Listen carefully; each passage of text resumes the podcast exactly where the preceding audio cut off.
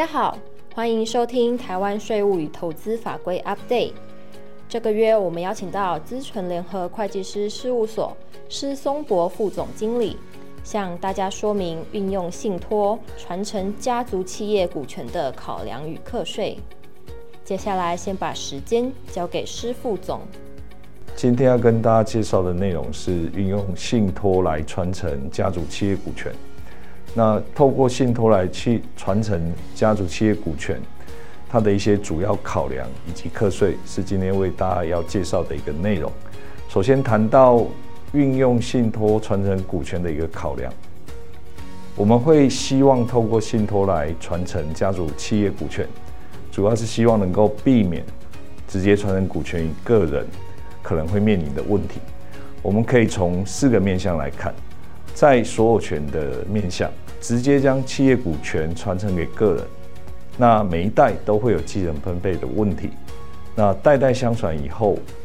看过很多例子，会因而造成股权的一个分散不集中，那也容易产生外流的情况。那从第二个面向经营权来看，股权因为传承而分散了，就容易导致经营权不稳定，甚或产生经营权易主的一个状况。那从受益权的那个面向来看，如果我们把企业股权直接传承给个人，我们只能够依持股的多寡，让下一代享受受益权。那通常也是因为希望能够让下一代有享有受益权，才会导致股权逐渐的一个分散。那第四个面向，从资产保全的面向来看，直接传承给加入个个人。会因为个人产生的一些债信问题或婚姻问题，而导致这个家族企业股权外流，所以透过信托是可以比较避免前述问题的一个方式。那在信托的一个架构上，委托人将企业股权移转给受托人，那受托人会依照信托的一个本质，为受益人的利益。去管理跟处分这个信托财产，那信托也可以设置监察人来监督信托的一个运行，最后再将利益分配给受益人。所以信托可以达到将财产的一个使用、收益跟处分归属于不同的权利人，那可以借此来巩固企业的一个经营权，那也不会有所谓的剩余财产分配跟继承的问题。那这样的一个信托也可以贯彻委托人的意志，那明确分配的一个权利，避免家族的一个纷争，也可以让家族的下一代成为信托受益人，借以照顾及激励我们的家族成员。所以信托它的主要的功能跟优点，从这一页我们可以看到，它可以避免遗产的一个继承程序，因为我们透过信托直接做一个分配。那在财产管理的方面，透过信托集中持有家族企业股权，就可以避免经营权旁落或易主。那透过信托分配，它可以比较多样化，不管是对象或分配时间，都可以去做一个不同的安排。那在隐私保障上，信托是一个相对比较不公开的一个契约文件或遗嘱文件。所以它对于家族的一个隐私也会比较有保障。那最后一个可以透过信托来隔离委托人跟受益人的在信问题带来的外流风险，那也可以隔离剩余财产分配请求权跟特留份的这些相关遗产继承的一些问题。谈到信托的种类设计，重点有在于控制权以及受益权的安排。通常在信托控制权上，委托人都会在生前掌握信托的主要控制权。那等其百年以后，会依照他的想法来设计控制权的归属。信托收益权的部分，本金跟孳息都可以设计自益或他益，所以会有四种不同的一个组合。那谈到受益权，如果是一个他益的状况，其实就是透过信托把。权利不管是本金或孳息，赠与给他人的概念，所以当信托涉及他益的时候，就会有需要课税的一个问题。所以接着跟大家介绍一下，透过信托来传承企业股权的一个课税原则。他益信托，它在设立的时候，有可能必须课征赠与税。当我们的受益人是一个特定的情况之下，或者是我们信托虽然没有明定特定受益人，可是他已经明定受益人的范围的跟条件的时候，这时候等同是透过信托将本金或孳息赠与给他人。这个时间点在信托成立时就要课征赠与税。但是如果你委托人保留了指定受益人。跟分配处分信托利益的权利的时候，也就是说，这个时候受益人不一定能够拿到本金或孳息的一个权利。这时候信托成立的时候就不用课征赠与税。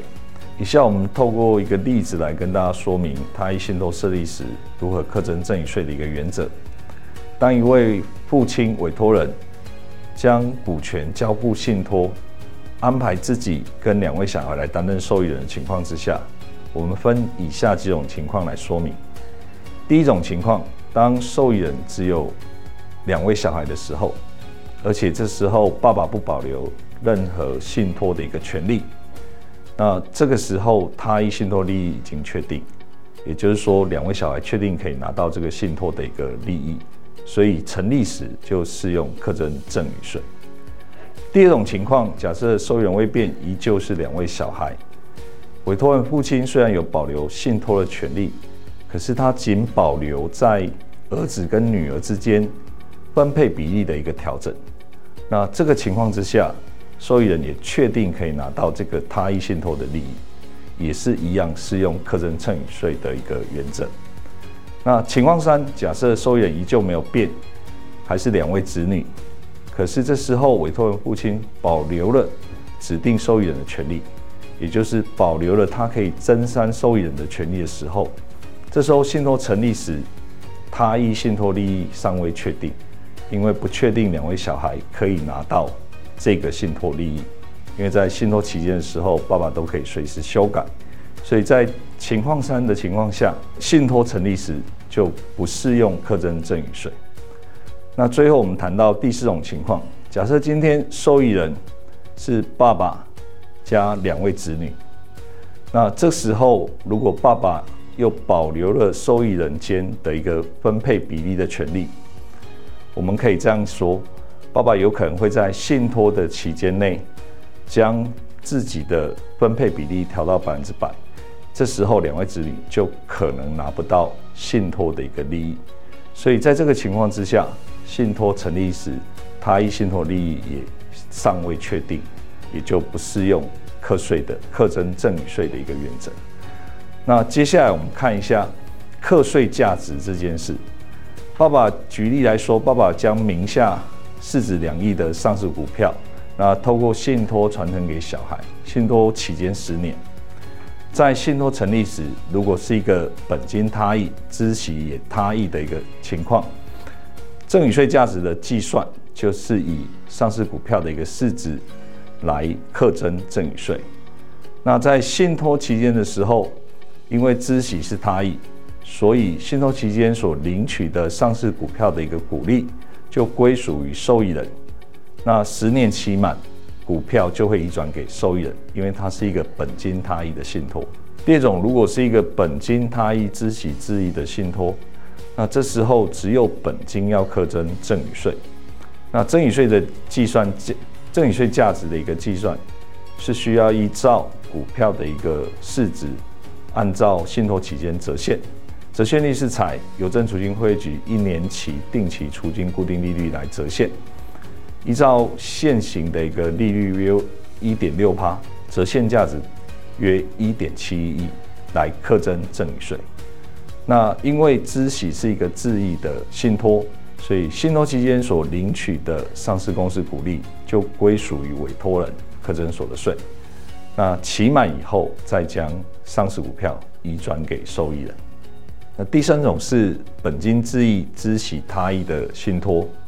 这时候的赠与税课税价值以前述两个价值相减，也就是零点二九亿来课征赠与税。那信托期间领取的上市公司股利，因为是孳息他益，所以归属于受益人课征所得税。十年期满以后，再将上市股票移转回委托人。谢谢大家的收听，也欢迎大家到 PWC 台湾 YouTube 频道观赏影片或订阅 Podcast 频道，及时取得最新资讯。我们下个月空中再会。